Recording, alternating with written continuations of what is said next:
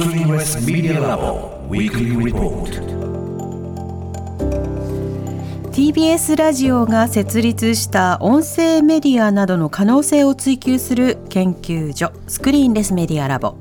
ラボのリサーチフェローで情報社会学がご専門城西大学助教の塚越健二さんに最新の研究成果などを報告してもらいます以前と同じ金曜日ですが今回からはこの時間にお送りします、はい塚越さんよろしくお願いいたしますはい、塚越です。よろしくお願いします。お願いします。さて、お引っ越し後第1回の今日です。はい今日はどんな話題でしょうか？そうですね。あのこのコーナーいろいろなね、あのおっしゃっていただいたように、はい最新の研究成果だったり、いろんなこう。まあ、せこの前はあの動物のね、はいワンちゃんとかの情報をお伝えしたりとか、まあ、結構福祉に使えることだったりあとセキュリティとか、そういうものだったり人工知能の話結構多いんですけれども今日もね、ちょっとそれに関係するものなんですが、今日は最新オーディオブック技術についてのお話ということで。はい。あの人の声で本の読み内容を読み上げてくれます。オーディオブック、うん。あの番組もねあのオーディブルとかではい。出しているということで、あの本だけじゃなくていろいろなねあのニュースとかを音で聞くっていうこと多いと思うんですけれども、ん。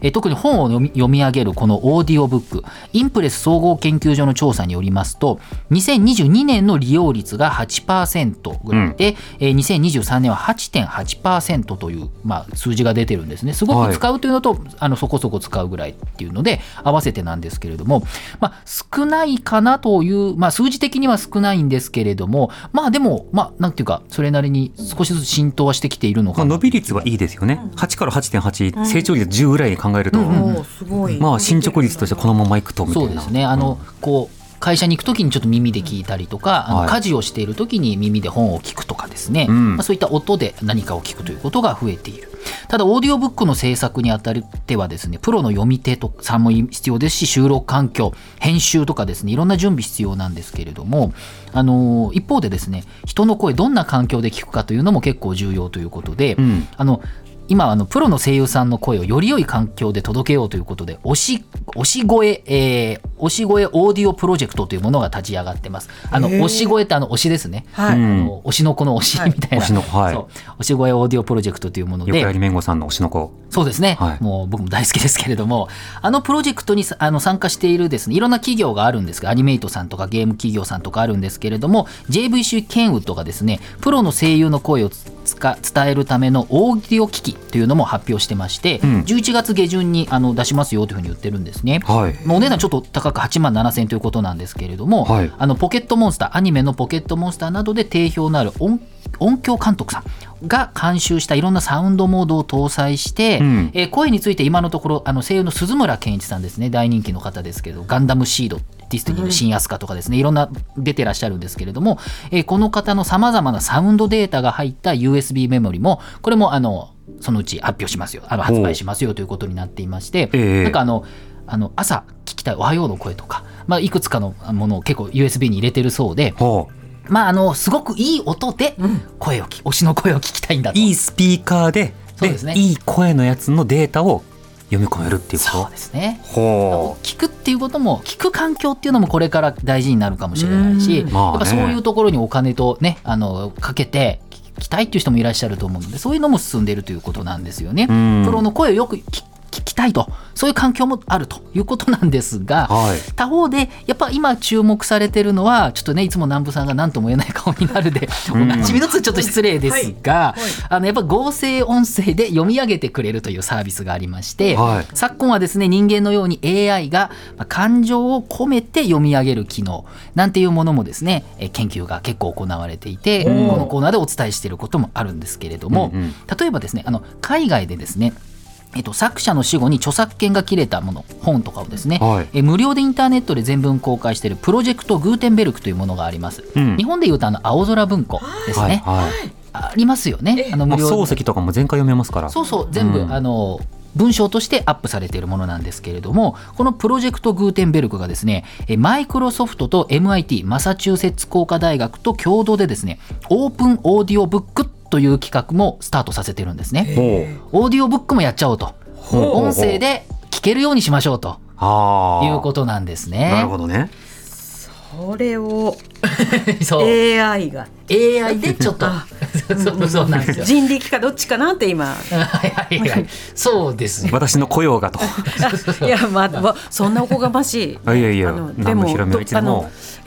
いやもうさんじますよと。あでもねやっぱりあの機会もありますけど、さっきの鈴村さんみたいなことで、はい。あのアナウンサーの方とか、あのプロのやっぱ方で、この声がこの聞きたい。人の声で読んでほしいってありますよね。っていうプレミア感もありつつ、まあ、あのいろんなところで、こ今回はあの AI でということで、うん。このプロジェクトグーテンベルクはですねいろんなボランティアの方々に朗読してもらうっていうもう朗読してもらったコンテンツもあるんですね。著作権切れてるので読み上げるだけなので、はい。ものもあるしもうすでに独自の音声読み上げっていう機能もあったんですけれども、やっぱりそのボランティアの方はちょっとねあの限りがあるというか、まあ、かなり労力がかかるということで限界がありますし、あと自分たちでコンテンツ読み上げ作ってもやっぱりちょっと品質に問題があったっていうんですよね。うん。なのでマイクロソフトと、まあ、MIT 共同で、まあ、より高品質のオーディオブック生成モデルというものを、まあ、作りましょうということになっているんですね。聞き手リスナーという立場だととてもありがたい。うん。いやただこうアナウンサーとかっていう立場だと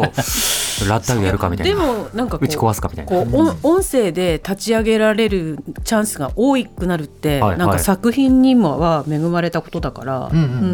業界が広がるというかそうそうそう。音を使う、ね、あの仕事が増えるという意味ではっていうような何聞こうかなっていうモードのね、方が増えると、うん。我々のこう入り込む余地もね そうなんですよ隙間もね。そういう意味でね。全体で言うととにかく聞くという音で聞くという業界が増えてきてると思ってちょっといただけるとと思うんですけれども、まああの特にマイクロソフトだと Text to Speech なんていうですね、うん。まああの限ったマイクロソフトだけじゃないですけど特に英語に関してはもうわからないんですよコンピューターか人間か。うんネイティブかどうかと。もう日本語はまだちょっとっていうところあるんですけども。あそこが面白いんだけどね。そう。でも英語やっぱすごいんですね。うん。でですねこれ論文公開してまして研究者たちが、まあ、本当に2ページの短い PDF のものなんですけれどもそこに書かれていることによりますとこのオーディオブック生成モデルの特徴機械的に読み上げるだけじゃなくて限りなく人間に近く感情表現の可能な声で読み上げると。感情表現してくれるということなんですね。でもう一つはですねテキスト自動で解析しまして古いものだったり昔ちょっとねあの手で打ったものとかだとページがいろいろついていたりとかなんかヘッダーだフッターだとかなんかいろいろあってですね、うん。なんか読み上げちゃうということで、うん。こともあるんですよ。結構私もあのームとかですねあの結構スマホでも読み上げてくれる機能ってあるんですけど、HTTP コロンスラッシュスラッシュ www みたいなのを読んでくれてそこはいいんだみたいなこと結構あるんですよ。そうそう。なんか結構あるんですよね。でそれを自動で解析して余計なページは省いて必要なところから読んでくれるどこから読み始めるかということも対応してくれる。これね僕は結構地味に嬉しいんですこういうの。これはねあのもう原稿を見てあのどっから読むか人間はどっから読みたいかを理解してくれているということ。うんうん。さらに驚くべきは読み上げの感情の度合いを調節するっていうこともできる。もっとここはあの怒ってる感じと。なんかそういうのを調節できる、まあ、これもいろいろあるんですけど。さらに言うとユーザーがですね短い音声サンプルを送ると読み上げの声をその声つまり自分だったら自分の声にできるっていう機能も搭載している。うんすごいなので、うん。えっとまあ、自分の声で聞きたいかどうかは別にして、はい。まあ、ちょっとね誰かの声にするかということでそれでちょっとまたいろんな問題あるかもしれないけれどもただまあそのなんて言いますかオープンソースでこのシステム公開されていて、うんうん。まあ、まあ少なくともこういうなんていうのかな著作権が切れたその変なこと言わせるっていう,、うんうんよくある話ではなくて、うんうん。その古典を、まあ、その人の声でっていうことである程度できるということにも対応しているという、まあアクセサビリティが良くなるっていうことでは、まあ、やっぱり読書の多様性が広がるっていうことでもあるんですよね。そうですね。やっぱり、うん。まあ、それこそその推し、まあ、どこまで再現できるかは別にしてそういうの、まあいいか悪いかとかねちょっとまた法的にはあるかもしれませんけども。分の声にもできるってことは、自分の声にもできる。読み上げ読み上げがどうかはともかくでも自分の入力した文章とかでもいけるとか、はい。あと自分がうまく読んだらこうなるのか、いやそうじゃあちょっとシャドーイングでそう。まいナレーションとか、うまい英語とかを、私もそれ一番思って自分の英語のなんかこう声を入れて、で英語で自分の声で読んだらどう聞こえるかっていうのを聞くのそれちょっと楽しみだわ。そうですね。今ねちょっとこれとはちょっと離れるんですけれど、今その自分の日本語の声を聞いて、その人が英語で喋ったらどうなるんだかっていうことをちょっと操作するっていう研究もあるんですよ。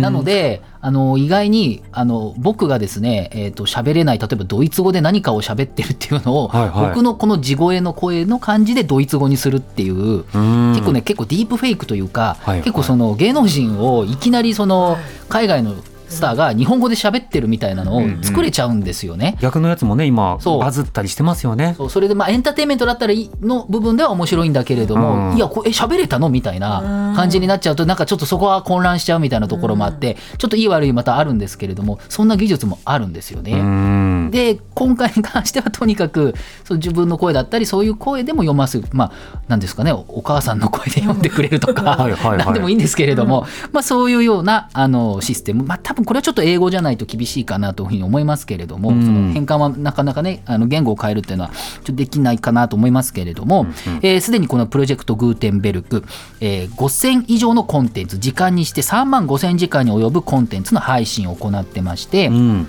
これあの Spotify などのポッドキャストのサービスでも聞くことが可能になっていると。そうなんですか。そうね、あのなので、ポッドキャストとかで、えー、とスポ Spotify とかでちょっと調べていただいた、まあ、後ほどあのノートというところでリンク貼ってあるんで、行っていただくと、まあ、そういうあの、なんていうかな、あのリーダビリティというか、使いやすさがありまして、ん。まあ、それでこう、まあね、あの海外の、まあ、英語のその昔の古典になるとは思うのでちょっと日本語はないと思うんですけれども、まあその辺の調節もできるようになっているということなんですね。そのうちさその当時のまだ写真しか残ってない、うん。音声がない人の声も勝手に再現してその作家フィッツジェラルドの声で、はいはいはい。あの実際の小説を読み上げて、はい。みたいなサリンジャーの声で、うん。ライ麦畑を読み上げて、ね。しかもそれが自動翻訳されて日本語で読み上げられてみたいな、もう2歩3歩先の時代も多分来るんだろうね。このこのコーナーで紹介したかなと思うんですけどあの骨格とかで、はい。その人の姿形骨格のパターンである程度こういう発音であろうということの研究も結構あるんですよそう。ね。前聞いたその話と、今回の読み上げてくれる話と、ん。で今度は日本語で話したのに英語で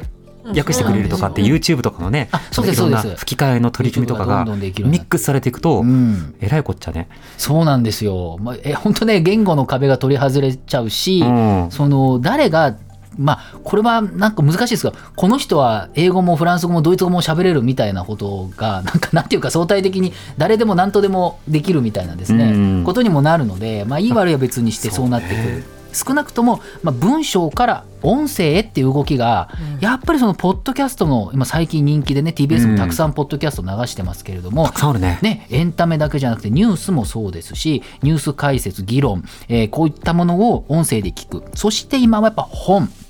そういった、まあ、例えば記事の読み上げとかもそうですけれどもうんさまざまなものを、えー耳がですねやっぱりその画面に比べると少し空いているのでこういったこともやっているということなので、うんまあ、こういった動きちょっとね注目これからもということで何かあったら扱いたいかなというふうにも思っておりねます。今耳の取り合いだからね。そうなんですね。塚越さんの今日の報告インターネットのメディアプラットフォームノートでより詳しく読むことができます放送終了後に番組サイトにリンクアップしますのでぜひご一読ください塚越さんありがとうございました。ありがとうございました。来週もよろしくお願いします。お願いします。スクリーンレスメディアラボウィークリーリポートでした。荻上チキ